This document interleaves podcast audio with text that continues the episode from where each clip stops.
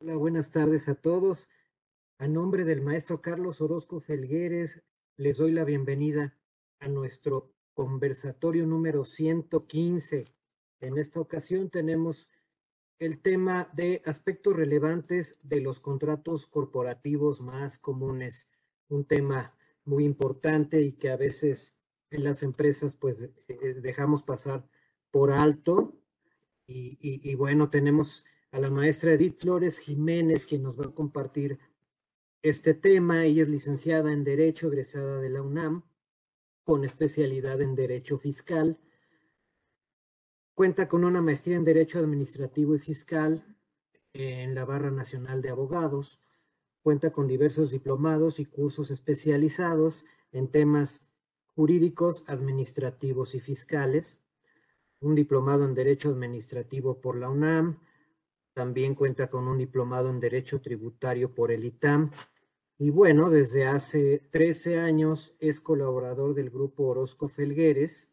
Actualmente ella está a cargo del área jurídica de nuestra firma. Seguramente muchos de ustedes tienen el gusto de conocer a Edith Flores. Edith, bienvenida, muchísimas gracias. Eh, podemos empezar con este importante tema.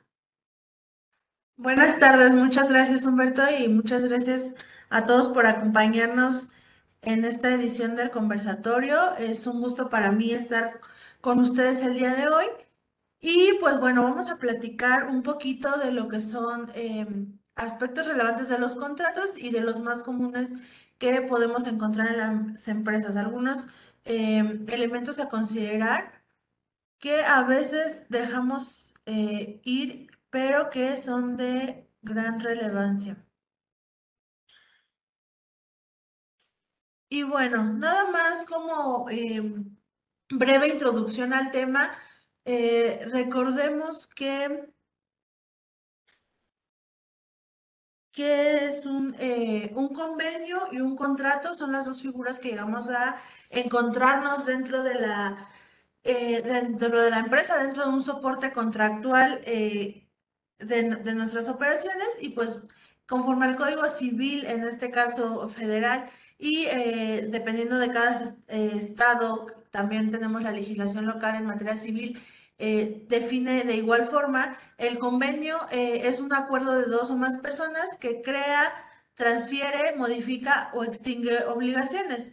Y la propia ley nos habla de que estos convenios, es decir, aquellos acuerdos que, crean, transfieren, modifican, extinguen, producen o transfieren obligaciones y derechos, adquieren el nombre de contratos. Entonces, em, básicamente es un acuerdo eh, mediante el que vamos a, eh, a producir y transferir eh, obligaciones y derechos entre estas partes involucradas. ¿Por qué traigo colación o por qué digo que es importante eh, este tema de los contratos dentro de la empresa? Pues básicamente em, su importancia radica en, primer término, establecer en forma clara los derechos y obligaciones de las partes, es decir, que no tengamos contratiempos en cuanto a lo que yo entendí o en cuanto a lo que yo quise entender, sino que será lo que es porque así en su momento fue acordado. Eh, es una herramienta para eh, la memoria del empresario, porque pues simplemente eh, dentro de toda la operación de la empresa, dentro de toda la gestión de negocios, de, los mismos movimientos que se presentan dentro de la compañía, pues es complicado que todos tengamos recuerdo de todo lo que pasó, vamos a hablar hace cinco años, hace un año. Entonces, tener un documento, en este caso un contrato adecuadamente eh, respaldado, adecuadamente redactado, eh, nos va a ayudar para eh, no estar especulando respecto a lo que quisimos decir. Nos ayudan estos contratos a evitar conflictos.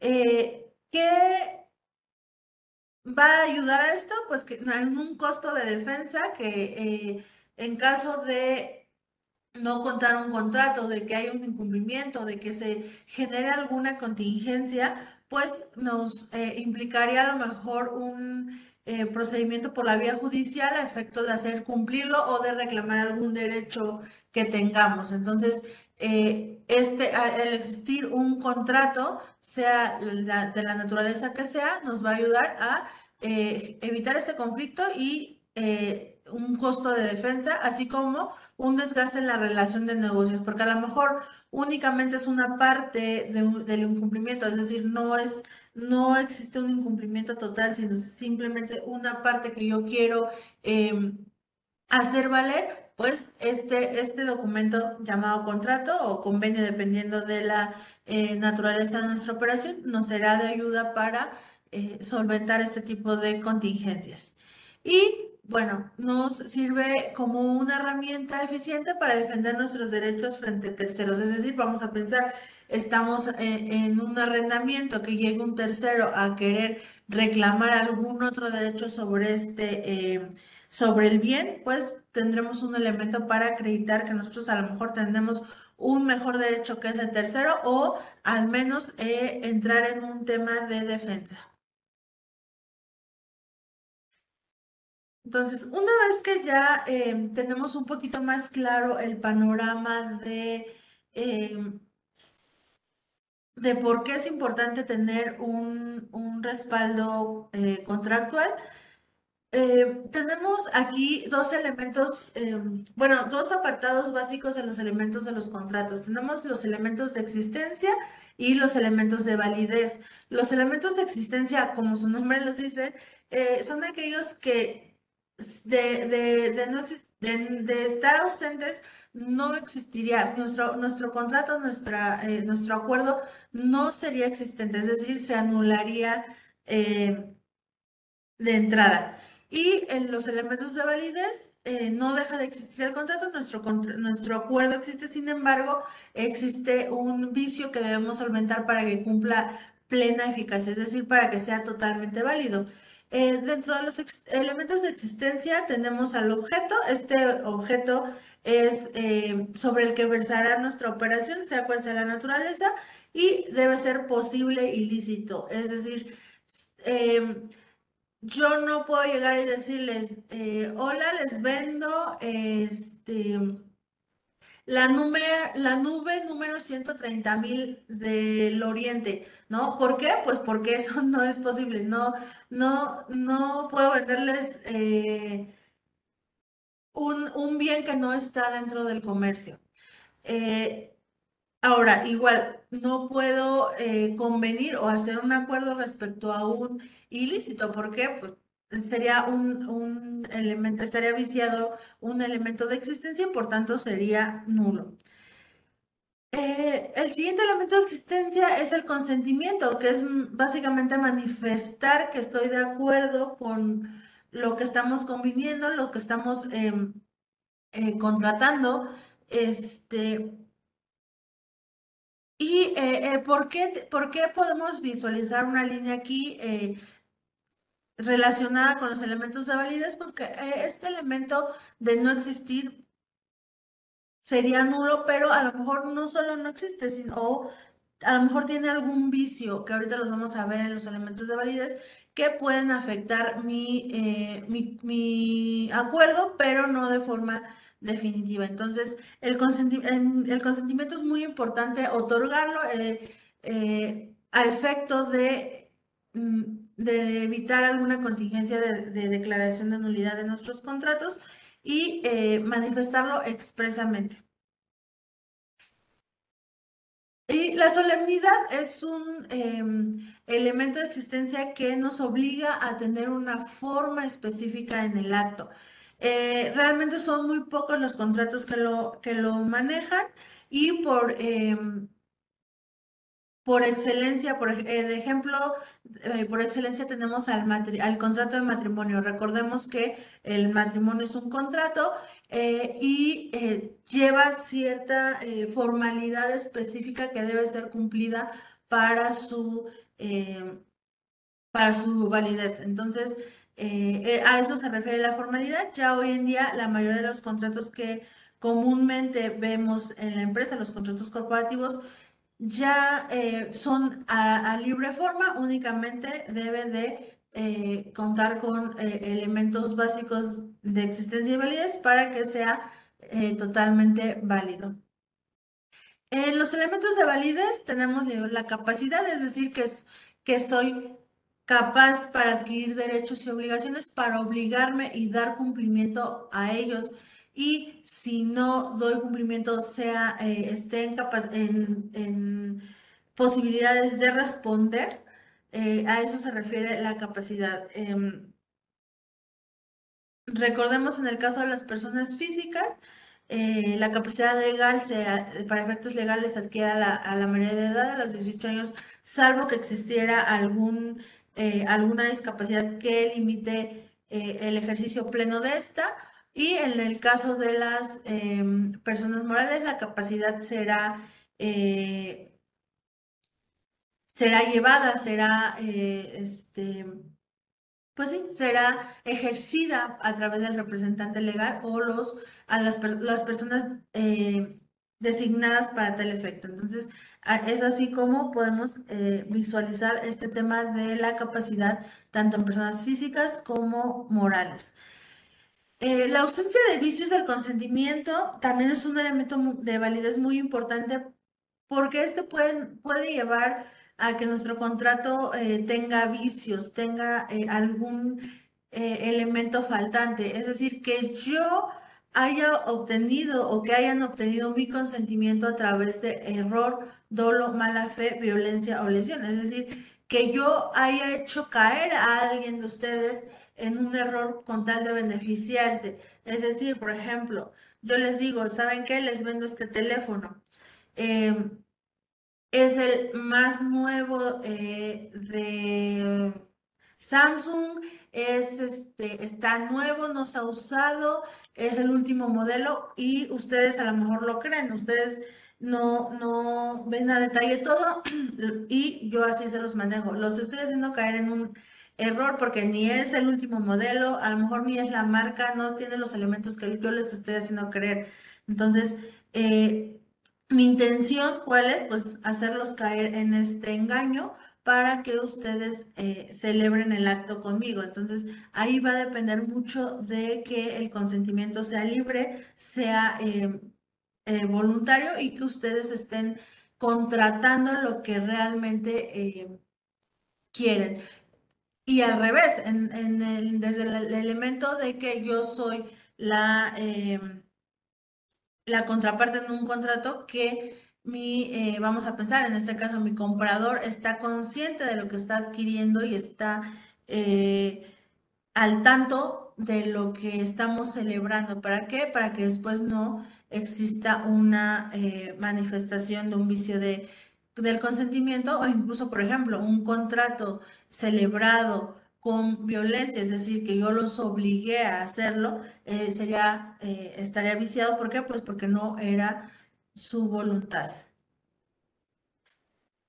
El fino motivo de la, de la operación y la forma, que era lo que les decía, ya generalmente eh, la forma es libre, simplemente habrá que contemplar ciertos elementos de los que a continuación vamos a platicar un poquito.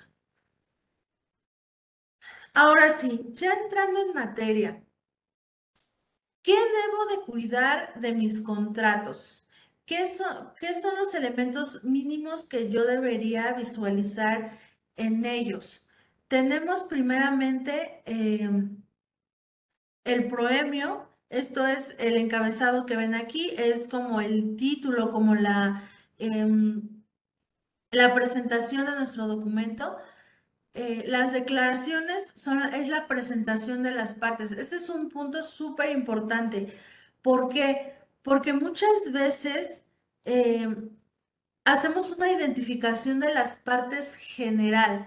Es decir, digo que es una persona física mayor de edad este, y que es su voluntad celebrar este contrato. O digo que es una persona moral, legalmente constituida, conforme a las leyes de la, eh, de la República Mexicana y es todo. La, las declaraciones adquieren importancia porque es la forma de identificación inequívoca de con quién estoy celebrando ese contrato. Si ustedes dicen que están celebrando un contrato de prestación de servicios con Edit o, un o Edit les rentó unas oficinas, pues ver que efectivamente uno soy yo y dos, eh, que efectivamente tenía la capacidad para realizar esa operación con ustedes.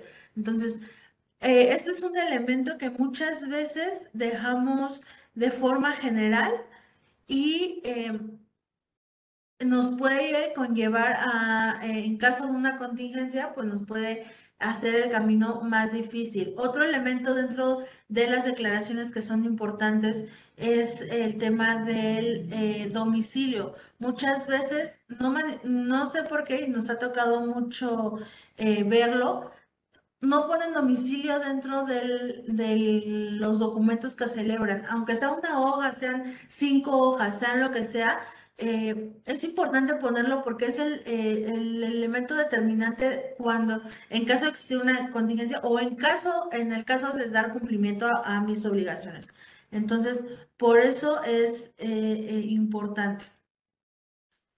Eh, las definiciones es un elemento que puede o no puede o, no existir dependiendo de la naturaleza del contrato. Es decir, yo puedo eh, dar unas definiciones para una mejor interpretación del contrato. ¿A qué me refiero, por ejemplo, con eh, un interés? ¿A qué me refiero con este interés moratorio? ¿Qué vamos a entender por territorio, por ejemplo, ¿no? En un contrato de, eh, de comisiones, por ejemplo, ¿a qué voy a entender por, por territorio? Entonces, estas definiciones pueden o no existir, ya depende mucho de la... Em, de las necesidades que las partes eh, expresen. Ahora, eh, obviamente, pues esto lo, lo, vemos en todos los contratos. El tema del clausulado es eh, básicamente considerar los, los, elementos de los que hablamos y ahorita vamos a, destacar nuevamente, pero es establecer todos los elementos de la operación, sea cual sea. No porque lo estoy celebrando con mi empresa hermana, no porque lo estoy celebrando con la empresa con la que llevo años trabajando, quiere decir que voy a dejar elementos de lado o que voy a dejar eh, al al entendimiento o al, a lo que nos dijimos eh, nada más porque sí, no. Eh, en este clausulado deberíamos reflejar justamente la intención de las partes y a dónde vamos a llegar. Entonces, eso es eh, importante dentro de la estructura. El cierre del contrato es básicamente manifestar que todos están de acuerdo, señalar dónde se firmó el contrato y la fecha en que fue eh, firma, fue eh, celebrado. Las firmas para eh, la manifestación inequívoca de la voluntad son el reflejo, uno, de que me di por enterado del documento y dos, de que estoy de acuerdo con él. es este elemento y es lo que les decía, si esta firma fue arrebatada con violencia, pues estaría, existiría un vicio que nos podría generar un un conflicto. Entonces, eh, es importante siempre verificar el tema de las firmas, que esté firmado, que esté rubricado, depende también mucho de las, eh, de las políticas que se manejan, pero firmado invariablemente tendrá que estar. Eh, muchos eh, preguntan respecto a la forma. La forma es libre, es decir, si es oficio, si es carta, si lo hice en media carta, eso es totalmente libre a la voluntad de las partes. Si es con pluma azul, si es con pluma negra. Eh, la práctica de la pluma azul es básicamente, o lo hemos tomado básicamente para validar que se trata de un de un documento original. Eh, hay personas que firman muy, muy, mm, muy ligero. Hay algunos que remarcamos la firma mucho y con solo tocarlo es fácilmente eh, distinguible que se trata de un original. Pero eh, algunas personas no, entonces por eso muchas veces se toma la práctica de la pluma azul, pero realmente eso es, es indistinto. Nada más es validar que es un original. Y el contrato puede tener o no un, eh, un apartado de anexos. Eh, vamos a pensar, por ejemplo, en el contrato de prestación de servicios, puedo eh, anexar una carta de presentación de servicios, un desglose detallado de los servicios, un, em, un anexo de entregables.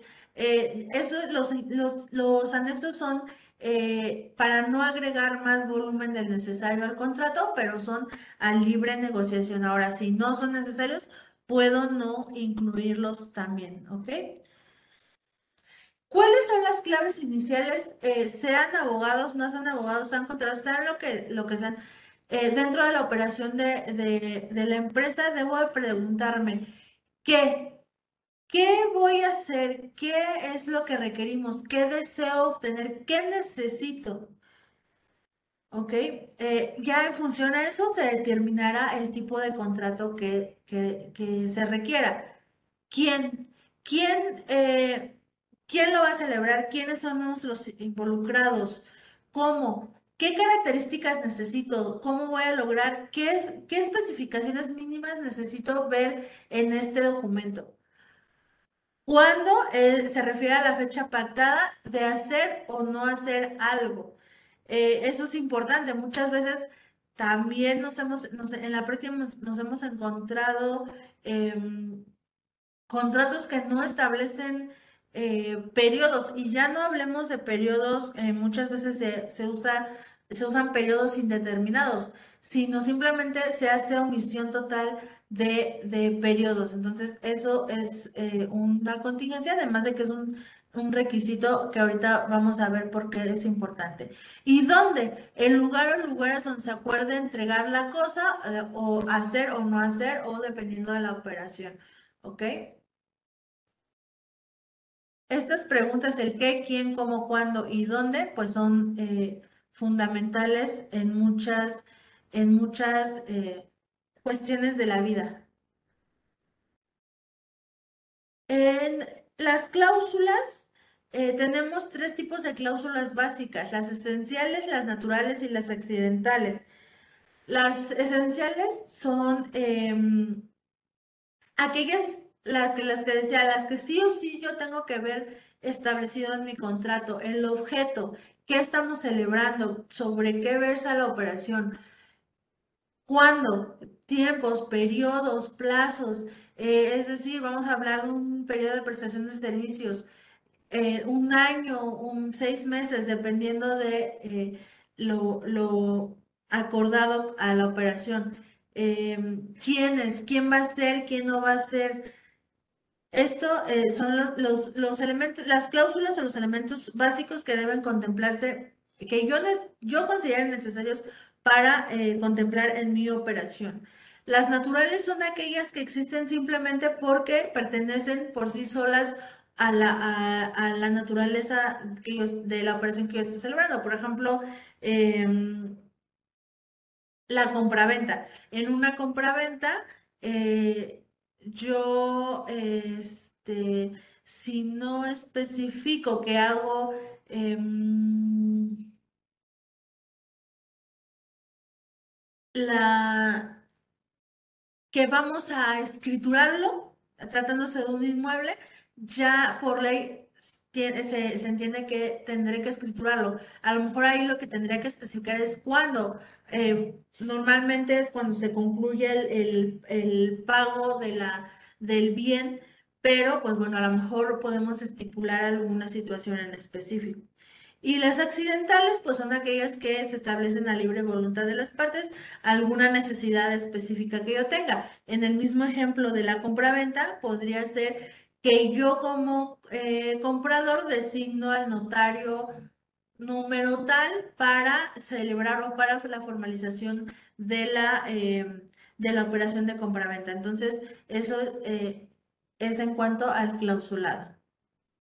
Y aquí era lo que les decía, ¿cuáles son las cláusulas esenciales que se recomiendan para efectos obviamente jurídicos, pero también para efectos, dándole un enfoque eh, para efecto fiscal, para un eh, enfoque cuando tenemos una revisión, cuando tenemos una, eh, un acercamiento de la autoridad, ¿qué es lo primero que llega a ver? Que llega a, obviamente, bueno, llega a pedirnos documentación, llega a pedirnos contabilidad, pero uno de los elementos y que ya hemos hablado mucho aquí en, eh, eh, bueno, en las sesiones con las que hemos compartido y, e incluso eh, el maestro Carlos Orozco, el tema de la materialidad de las operaciones. La autoridad viene a revisarnos, obviamente, contabilidad, pero ya no se queda ahí, ya no basta con una factura, ya no basta con un contrato, todo esto va respaldado también con un eh, entregable, con una sustancia, con la materialidad. Entonces, todo esto va de la mano. Em, yo siempre les digo, eh, partimos de la, eh, del contrato también, parten mucho de lo que yo diga en mi contrato para validar todo este soporte. Entonces, ¿cuáles son estas cláusulas esenciales que sí o sí deberíamos tener, deberíamos visualizar? Uno, el objeto. La autoridad busca que se señale de forma específica el bien el, o el servicio eh, contratado y el detalle de los mismos, no únicamente el clásico servicios administrativos. Bueno, servicios administrativos puede ser tan amplio como el mundo. Tengo que eh, el aportar, ayudar a mi materialidad para decir, yo celebré un contrato de prestación de servicios de eh, servicios jurídicos. ¿Y qué me van a prestar? Ah, pues mira, me van a revisar mis contratos, me van a elaborar formatos de eh, contratos de mandato de mutuo de prestación de servicios, me van a eh, dar asesoría mensual de 5 con derecho a 5 a 15 horas mensuales, estoy inventando. Entonces, todo esto va de la mano. ¿Por qué? ¿Por qué? Porque en el derecho civil, bueno, en, la teoría jurídica existe algo que se llama eh, libertad contractual, es decir, yo puedo eh, contratar, yo puedo celebrar operaciones eh, o celebrar contratos de forma libre y plasmar en mis contratos lo que yo necesite, lo que yo, quiera, siempre y cuando sea posible y lícito. Entonces, obviamente, si, si se trata de un ilícito, no, no, no sería válido, pero si yo digo, eh, este, te voy a pagar 100 mil pesos por esta operación, bueno, ya va de la mano con la, eh, eh, con la materialidad, con la razón de negocios, con este, un tema de ver incluso si existen partes relacionadas, valor de mercado, pero yo tengo esa libertad de hacerlo y justificar por qué te estoy pagando esos 100 mil pesos. A lo mejor se trata de, eh, eh, de, un, de algo exclusivo, de algo eh, este, que en horas hombre vale eso. Entonces, por eso todo parte del contrato. Entonces, entre... Tampoco hay que pecar de, de limitante, pero sí al menos ser específicos en lo que estamos contratando o celebrando. Eh, especificar cantidades, características del bien. Si yo estoy haciendo un arrendamiento de un mueble o de un inmueble, especificar dónde está, qué características tiene, que en el caso de los coches, de los, bueno, los automóviles, de equipo de cómputo, especificar números de serie, números de, eh, o características físicas del bien para evitar cualquier tipo de contingencia. Ahora, la contraprestación, esto es algo muy clásico también que la autoridad llega a ver y que eh, nos observa mucho, que muchos contratos no contienen contraprestación. No nos dice cuánto vale, va a valer, cuánto, cuándo me vas a pagar, este, cómo, si transferencias, si en cheque. Em, mm, especificar si es eh, bruta, neta, o bueno, con IVA, sin IVA, este, qué pasa si no me va, si no me pagas, va a haber un interés. Eh, todo esto debería haberse establecido en el contrato también y es de los primeros elementos que llegan a observar. ¿Por qué? Porque obviamente muchas veces yo le digo, ay, sí, eh, mi operación costó 100 mil pesos. Ok, pero tienes una transferencia de 110 mil y los otros 10 mil de qué son. Ah, pues es una, este, un interés moratorio porque me pagó fuera de tiempo. Ok, pero en tu contrato no dice nada de, de que yo cómo voy a saber que eso corresponde a un interés. Ahora, ¿le diste el tratamiento fiscal contable correcto? Eh, eh, ahí la importancia de este, de este elemento. La forma de pago, lo que les decía, si va a ser en transferencia, si es en cheque, dónde, dónde vas a pagar, los datos en dónde va a pagar. Esto va muy vinculado en el sentido de, em, por ejemplo, contratos de, mutuo, de préstamo. Yo, eh, eh, sa- sabemos que somos, eh, conforme a nuestra legislación, somos inocentes salvo prueba en contrario, pero a veces mm, no ayudamos a los elementos ante la autoridad fiscal, fiscalmente hablando, a determinar que esos ingresos, que ese dinero que entró a mi cuenta, que, que está reflejado en mi estado de cuenta bancario, es realmente un préstamo. ¿Por qué? Pues porque ni le pusimos concepto, ni lo registré contablemente, y mucho menos hay un contrato. ¿Yo cómo voy a saber que, me, que pedí prestado esos 100 mil pesos, que pactamos un interés del que sea o no pactamos interés? Y que entró a esta cuenta de banco específicamente. Entonces, por eso también es importante establecer los datos en los que el pago se tendría que ver eh, reflejado. Y el periodo de vigencia. También es muy, muy común ver contratos que no establecen periodos o vigencia. Era lo que les decía, ya ni siquiera hablemos de que un periodo indeterminado como muchas veces se maneja. Ya eh, hablamos de, em, de, de que lo, se omite totalmente. Entonces es importante que siempre cuando les hagan un contrato, cuando ustedes hagan un contrato, por lo menos mencionen a grosso modo, este contrato va a tener una vigencia de un año con renovación automática o este, si no celebramos un nuevo contrato va a tener renovación automática. Entonces jugar con esos elementos, les digo, esos elementos ya son eh, eh, de libre, eh, de libre, este de libre celebración, pero eh, es, es importante que al menos los consideren. Por aquí vi que había unas preguntas. Aquí. Ah,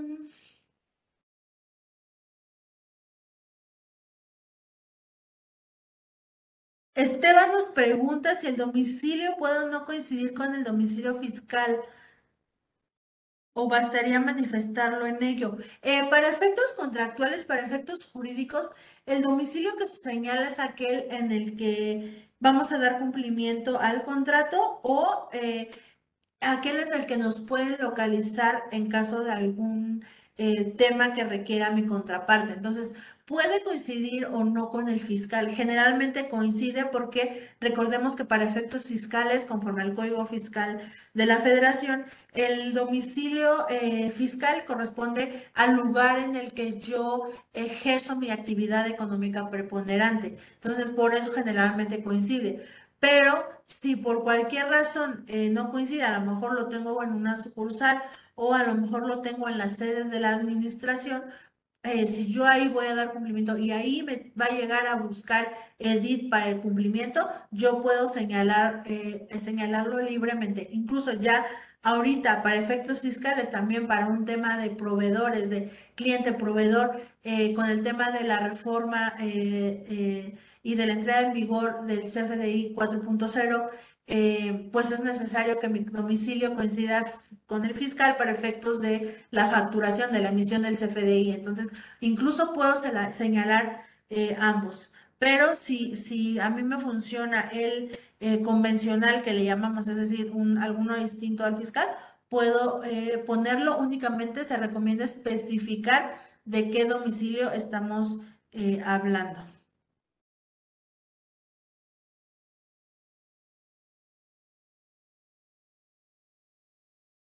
Dice mmm, Roxana, que si a esto le debemos sumar la fecha cierta a todos mis contratos. Sí, el tema de la fecha cierta es un tema que nos daría para hablar en una plática totalmente eh, completa eh, eh, en uno de estos conversatorios o en un curso incluso.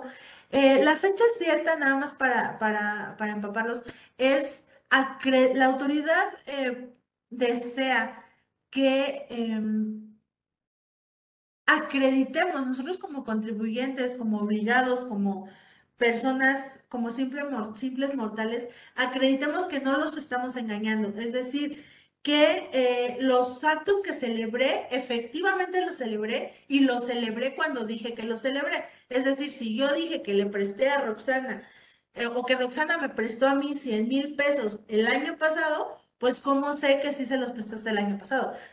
Mi, vamos, eh, el año pasado está muy fácil, pero vamos a hablar de un préstamo que me hizo hace 10 años. ¿Cómo acredito que efectivamente Roxana me prestó ese dinero? Y bueno, yo como sea, tengo un ingreso, ¿no? Pero Roxana, ¿cómo acredita que ese dinero que le estoy devolviendo efectivamente es un préstamo? Eh, la autoridad, y le digo, en este ejemplo y en todos, la autoridad eh, desea o es deseable que tengamos, tengan fe nuestros documentos, nuestros contratos. Esto es, ¿cómo se adquiere? básicamente nos hablan por validación de una autoridad, es decir, que haya sido presentados a una autoridad. Obviamente, pues eso está un, poco complicado, salvo que hubiésemos tenido algún procedimiento o que este, hubiésemos ido a, solicitarles amablemente que eh, nos hagan una eh, certificación de que en ese momento estoy em, exhibiendo este documento, ¿no? Es decir, hace, en este ejemplo vamos a hablar de hace 10 años.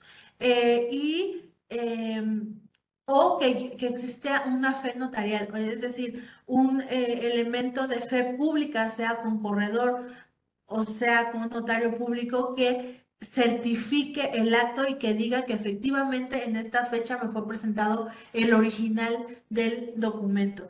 Eh, ¿A qué viene, qué viene el, problema? Bueno, tenemos muchos problemas. El primero es que eh, la parte del, ah, del notario pues no es precisamente económico como para pasar por certificación todos mis contratos. Hablando de una operación de la empresa, eh, no, eh, imagínense que celebro 100 contratos, ¿cuánto voy a pagar de puras certificaciones? Entonces, es el problema que presenta. Uno, dos, que eh, hablemos de operaciones de hace 10 años, el ejemplo que les ponía. Hace 10 años, estamos en 2022, mm, hace 10 años no em, no existía este elemento de, la, de la fecha cierta o no como tal. Obviamente ya, ya empezaba a cuestionarse el tema de cómo sé que ese contrato no lo acabas de hacer o de que estás transformando esa operación, pero eh, todavía no existía. Entonces hoy llega, hoy le empiezo a pagar a, Roxana esos 10 mil pesos mensuales, 10 mil, 10 mil o todo de, de, de tango y la autoridad le dice, ay, pues mira, este, qué padre, eh, tu está tu declaración anual, pero omitiste presentar 100 mil pesos. Y no, pero espérame, eso es un préstamo que, que me están devolviendo de hace 10 años. Y yo, ¿cómo sé que eso es cierto? Demuéstrame la fecha cierta. Oye, hace 10 años eso no, ese criterio, porque es un criterio, no existía. Entonces, es el problema con el que nos estamos eh, enfrentando. Es solventable, claro que sí, pero es importante que tengamos dentro de una eh, de nuestra empresa, en algún momento, en alguna plática que les di de blindaje, eh, hablamos de, políticas en, materia de fecha cierta. ¿Qué contratos sí son necesarios, obligatorio que yo tenga que mandar a, certificar cuáles no. Entonces, es, muy importante y va, eh, sí va totalmente de la mano a la fecha, eh, eh, dentro de estos elementos, lo de la fecha cierta.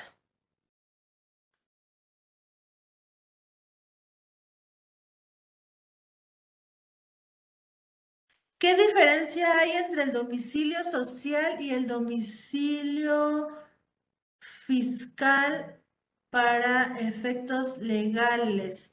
Alejandro, el domicilio social es aquel que fijamos en, nuestra, en nuestro acto constitutivo, en nuestra escritura constitutiva o póliza constitutiva, dependiendo de la naturaleza de tu sociedad. Em, es aquel en el que manifestamos que nuestra sociedad se va a desenvolver, nuestra sociedad hablando como ente jurídico. Em, y es para efectos de determinar eh, las obligaciones eh, y la celebración de actos corporativos dentro de nuestra empresa. Yo puedo señalar, un o generalmente se señala un domicilio social eh, no amplísimo, pero amplio en el sentido de por jurisdicción de estados, esto es Ciudad de México, Estado de México, este, eh, este, no sé, Nuevo León, depende de dónde hayamos constituido, pero a eso se refiere el domicilio social. Y el domicilio fiscal, les decía, como lo dice el Código Fiscal, es eh, la sede de ejecución de las operaciones de nuestra empresa, de la realización de su actividad económica preponderante. Es algo muy importante también el tema de la actividad económica preponderante. Recordemos ahorita con todo el tema de, eh, de la reforma de servicios especializados, eh, de todo esto, toma mayor fuerza tener una actividad económica, económica preponderantemente clara para que evitemos cualquier contingencia, no solo si, si adquirimos servicios especializados, sino si somos reps o no, no, en general es importante para, eh, para delimitar también eh, nuestra actividad y la y va mucho de la mano con la materialidad de las operaciones para un adecuado em, eh, un adecuado delimitación de por qué yo hice esta cosa, contraté este servicio. Entonces, por eso es importante. Pero esa es eh, la diferencia. El domicilio social se, eh, se refiere al, al establecido en nuestro acto constitutivo.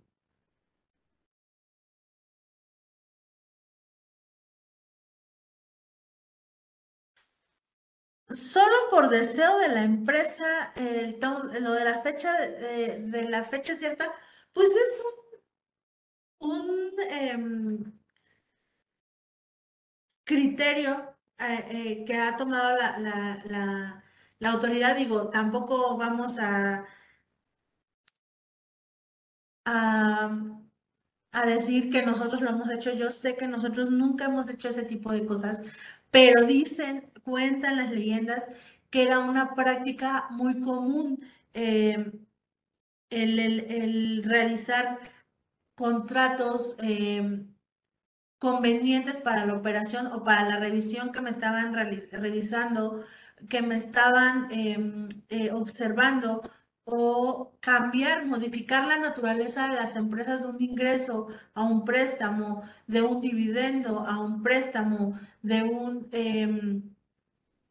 Alguna cantidad que sea o que juegue para efectos de ingreso dentro de la declaración lo modificaba convenientemente. Entonces yo sé que en, dentro de este auditorio eso nunca, nunca pasó y nunca lo hemos hecho, pero pues cuentan la leyenda que pasaba. Entonces fue la forma en que la autoridad intenta em, hacernos caminar por el camino del bien. nosotros nos portamos bien, pero pues bueno, a veces, a veces desconfían un poquito de nosotros. Pero bueno, sí, lamentablemente por este tipo de criterios, pues, eh, o de elementos ya que ya toman fuerza dentro de nuestra actividad, es que se incrementa eh, eh, los costos para la empresa. Y este es un ejemplo, tenemos muchísimos, tenemos desde controles administrativos, tenemos desde personas específicas que, por ejemplo, ya tenemos áreas o personas específicas revisando eh, listas negras, eh, bueno, proveedores, tenemos personas específicas realizando políticas, tenemos este, asesores específicos en, en materialidad. Entonces, ya es un cúmulo de, de cosas que nos, eh, nos están em, conllevando a hacer para eh, mejorar eh, una práctica fiscal y para evitar contingencias que básicamente se reflejan en sanciones económicas más fuertes para el empresario. Pero pues sí. Ok, bueno. Em, aquí tenemos este, algunas, aquí les puse algunas eh,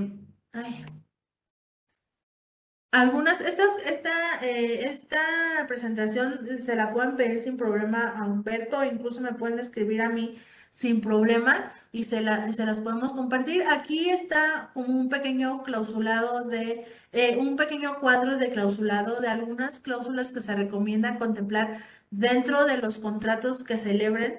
Eh, obviamente van a, va a depender de la naturaleza de su operación, pero son aplicables para la mayoría. Entonces, eh, son eh, recomendaciones que, em, que, este, que,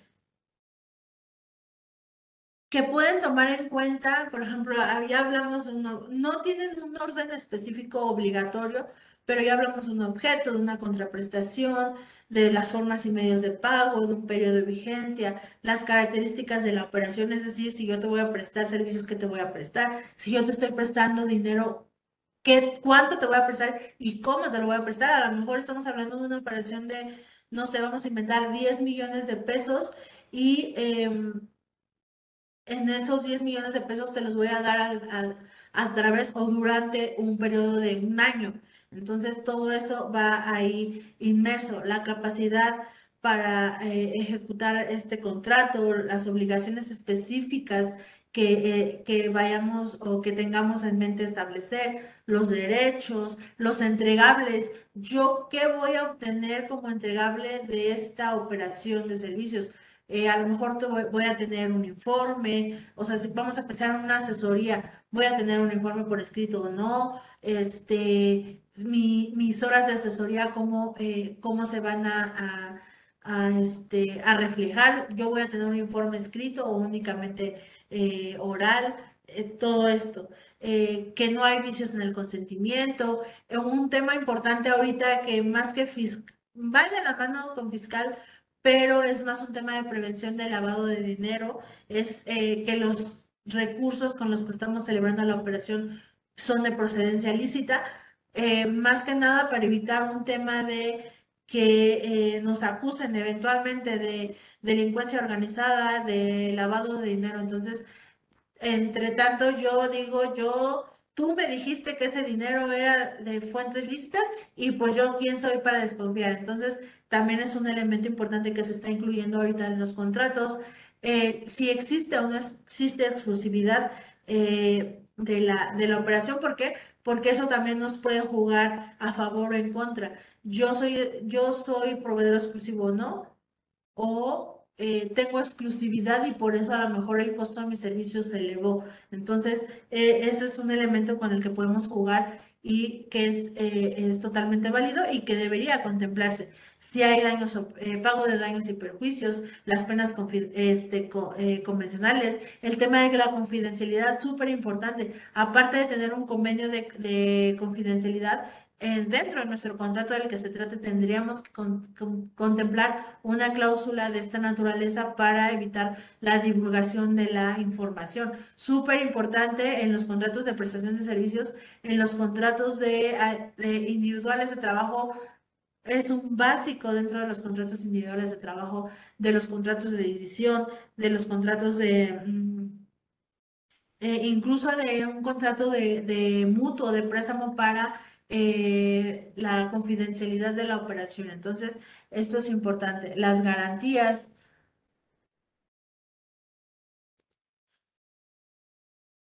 Eh, ¿A quién va a pertenecer la propiedad intelectual? Otro tema muy importante también a considerar dentro del marco eh, contractual, el tema de protección de datos personales.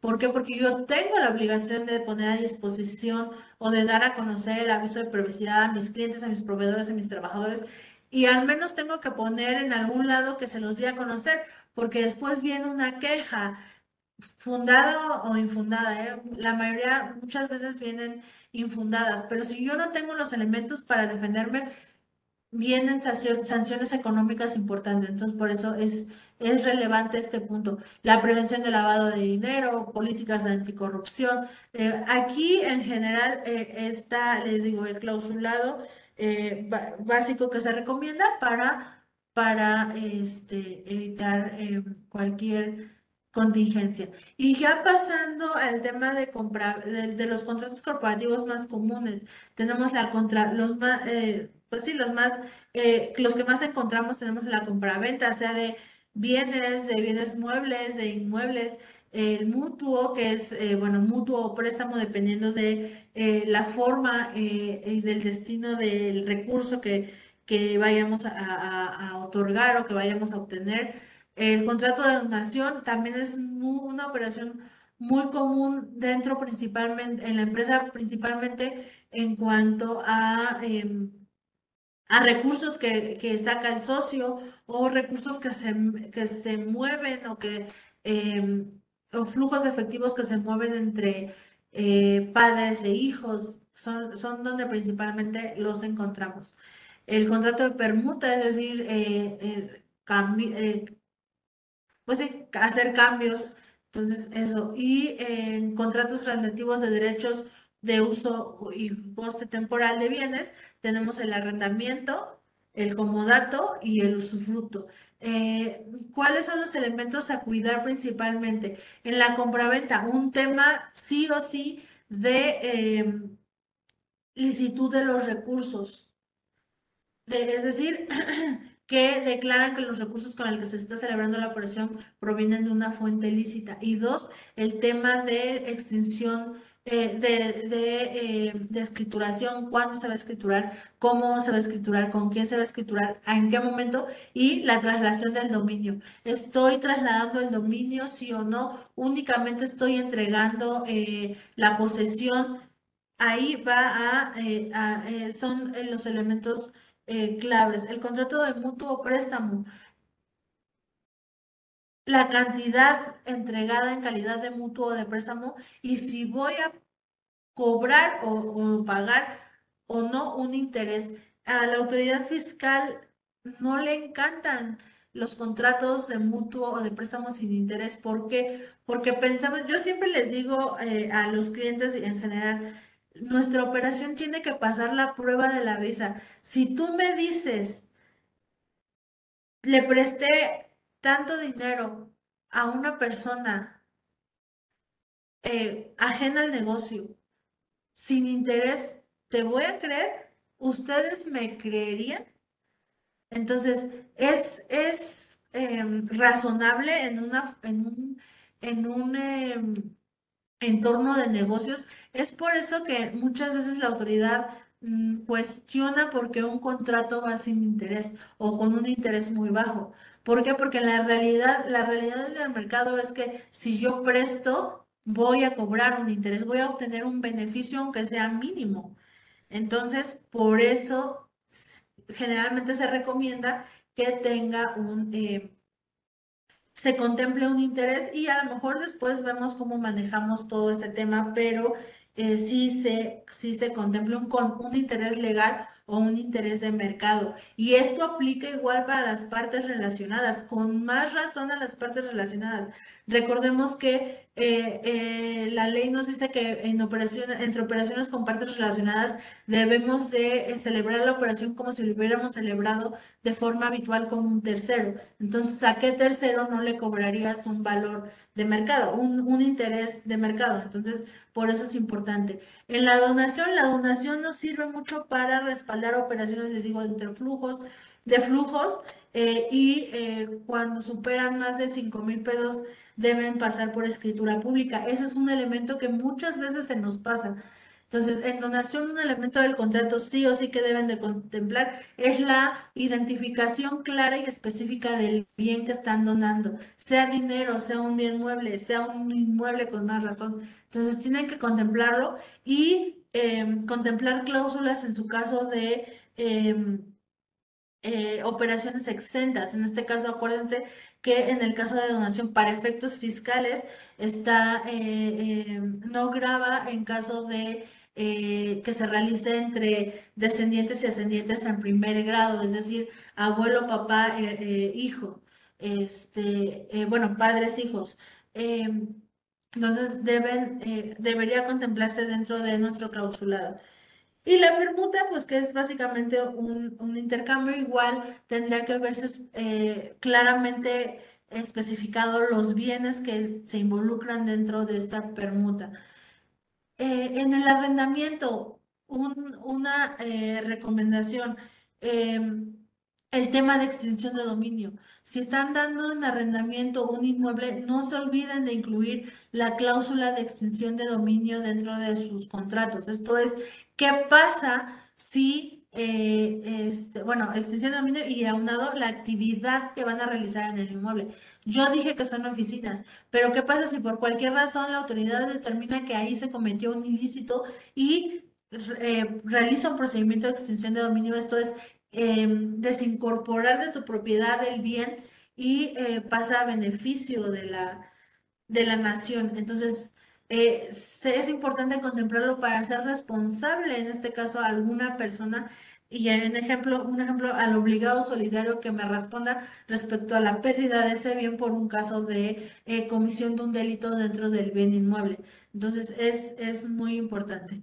El comodato, que es la, la entrega de un Em, de un bien en uso o goce eh, eh, de forma gratuita, también identificar el inmueble, el inmueble, el bien, este, eh, identificar por qué periodo va a estar vigente este comodato. Este contrato nos sirve mucho también para acreditar temas con la autoridad fiscal, temas de por qué tengo un bien que no está a mi nombre, por qué no tengo activos completos. Acuérdense el tema de de las operaciones simuladas, uno de los elementos más observados es eh, activos eh, suficientes para la operación. Entonces, aquí con este tipo de contratos podemos, eh, bien, bien usados, bien formulados, podemos usarlos para acreditar un tema de por qué no tengo el activo completo, por así decirlo, ¿no? A lo mejor tengo maquinaria prestada, tengo computadoras prestadas, ahí ya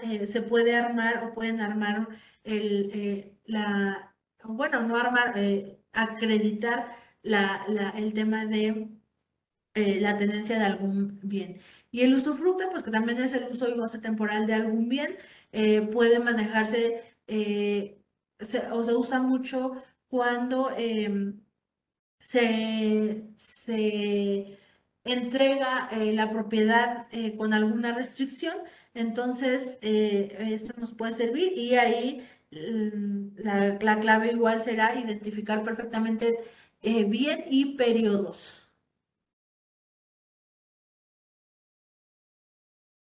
Eh, existen varios tipos de contratos, pero ah, y en el tema de los laborales es un tema también nos podría dar para un curso completo, pero no olviden, ahorita estás, están, ahorita las revisiones tanto en tema fiscal como en tema de inspecciones laborales están muy fuertes.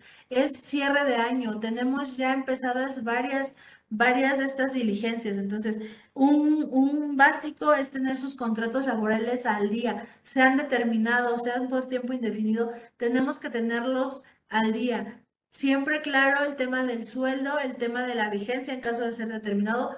Em, de las funciones a realizar y un tema que ahorita se nos está olvidando mucho, ya no es tan nuevo, es de hace algunos años, pero que si no lo tienen, incluyanlo en su contrato y si van a celebrar nuevos contratos, ya incluyanlo de cajón. El tema de la designación de beneficiarios en caso de muerte o desaparición forzada, ya es un requisito de la Ley Federal del Trabajo que en muchos contratos nos estamos encontrando que no lo tienen o lo están eh, omitiendo y es importante que el trabajador haga su designación. Obviamente, a veces la gente, eh, bueno, el trabajador se asusta cuando hablamos de, de a quién designas en caso de muerte, no es porque deseemos que pase el, suceso, pero pues bueno, ¿qué va a pasar si, si sucede? ¿Ok? Entonces es algo que, un elemento que deben de, eh, de contemplar sí o sí. Y pues nada más, yo siempre les digo, más vale pecar, de precavido que dejar eh, nuestra operación a la suerte y, y, perder más de lo ganado. Em, les digo, volvemos a lo mismo, un contrato nos va a ayudar al menos a darnos un respaldo y a no olvidar qué fue lo que intentamos pactar, qué era lo que queríamos originalmente. No, no dejemos al azar o no dejemos a la memoria o al eh, acordamos o te acuerdas que quedamos en... Entonces, siempre, yo sé que a veces es complicado, es una carga administrativa, otra más a la que ya tenemos, pero a lo mejor les digo, a lo mejor con una política de, em, soporte contractual podemos gestionarlo adecuadamente y eh, no les digo ya, con operación, contrato celebrado, firmado, punto. No, a lo mejor, pero sí, ahorita que estamos ya al cierre de año, estamos muy a tiempo de hacer un, eh, una revisión, una valoración y decir, ok, ya vamos a cerrar contra, este, operaciones, vamos a cerrar ejercicio y eh, los contratos de tal, tal, tal operación o de estas operaciones tendrán que estar formulados de esta forma a más tardar tal fecha, ¿no? Por, por ejercicio cerrado. Entonces, eh, es, es importante que, que lo consideren. ya nada más por último. Alejandro nos pregunta que si la donación puede hacerse de nietos abuelos. Sí, de nietos a abuelos, es decir, a su ascendiente. Eso sería eh, una donación en ascendencia. Es, es válido. Perfecto, pues bueno, terminamos en puntito. De todas formas, cualquier, em, cualquier cosa, tienen nuestros contactos, nos pueden contar. Graciela nos pregunta, me imagino que donación a la esposa. Este, sí, entre cónyuges también está, eh, para efectos fiscales, eh, no, no es, no es, eh, no está grabada nada más legalmente. Acuérdense, matrimonio legal, ¿ok? O sea, por el civil, con un acta de matrimonio por medio, ¿ok? Y Alfredo nos pregunta que si no, que acaban de firmar contratos y no tienen la, la, eh, la, cláusula de beneficiarios, que si tienen que firmar nuevos. Eh, no, Alfredo, pueden hacerlo, manejarlo perfectamente con una adenda muy sencilla. En, eh, nosotros tenemos el caso, simplemente se maneja con diciendo que conforme al artículo 25 de la Ley Federal del Trabajo, este, 25, eh, el trabajador Juanito Pérez designa como sus beneficiarios en caso de muerte o desaparición forzada a tal. ahí nada más es importante que le den una revisada a la, a la, a la ley. Incluso podemos em, platicar en alguna otra oportunidad veo que hay muchas inquietudes respecto a contratos laborales, pero nada más el orden de, preferencia para designación de beneficiarios. Esto va, obviamente, primero la esposa, los hijos, a falta de esto los padres. Entonces, hay que seguir el orden de preferencia para la designación de beneficiarios. Pero con una adenda te va a quedar solventada esa, ese faltante. ¿A partir de qué fecha? La reforma es de 2000 fue poquito antes de la pandemia, 2019. De todas formas, con todo gusto escríbanme y ya lo, platicamos más a fondo, pero sí, más o menos 2019.